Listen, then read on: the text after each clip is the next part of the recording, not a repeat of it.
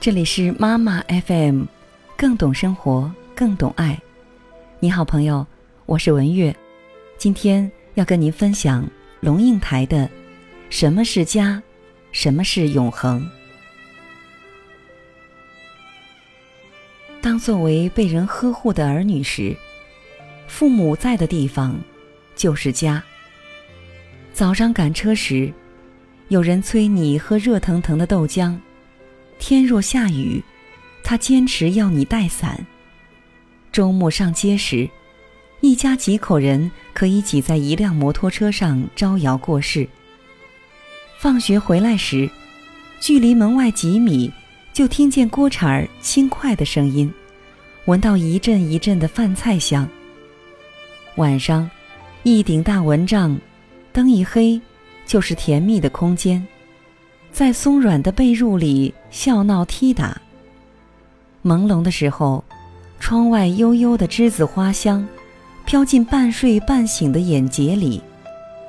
帐里帐外都是一个温暖而安心的世界，那是家。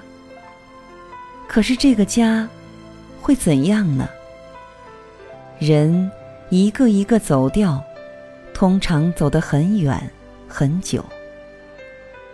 在很长的岁月里，只有一年一度，屋里头的灯光特别灿亮，人声特别喧哗，进出杂沓数日，然后又归于沉寂。留在里面没走的人，体态渐孱弱，步履渐蹒跚，屋内愈来愈静，听得见墙上时钟滴答的声音。栀子花还开着。只是在黄昏的阳光里看他，怎么看，都觉得凄清。然后其中一个人也走了，剩下的那一个，从暗暗的窗帘里，往窗外看。有一天，仿佛看见来了一辆车，是来接自己的。他可能自己锁了门，慢慢走出去，可能坐在轮椅中。被推出去，也可能是一张白布盖着，被抬出去。和人做终身伴侣时，两个人在哪里，哪里就是家。曾经是异乡大学一间简单的公寓，和其他一两家共用一个厨房。窗外飘着陌生的冷雪，可是卧房里伴侣的手。温暖无比。后来是一个又一个陌生的城市，跟着一个又一个新的工作，一个又一个重新来过的家。几件重要的家具总是在运输的路上，其他的就在每一个新的城市里一点一点添加或丢弃。墙上。不敢挂什么真正和记忆终生不渝的东西，因为墙是暂时的，在暂时里，只有假设性的永久和不敢放心的永恒。家，也就是两个人刚好暂时落脚的地方。可是这个家，会怎样呢？有些，没多久就散了，因为人会变。生活会变，家也跟着变质。渴望安定时，很多人进入一个家；渴望自由时，很多人又逃离一个家。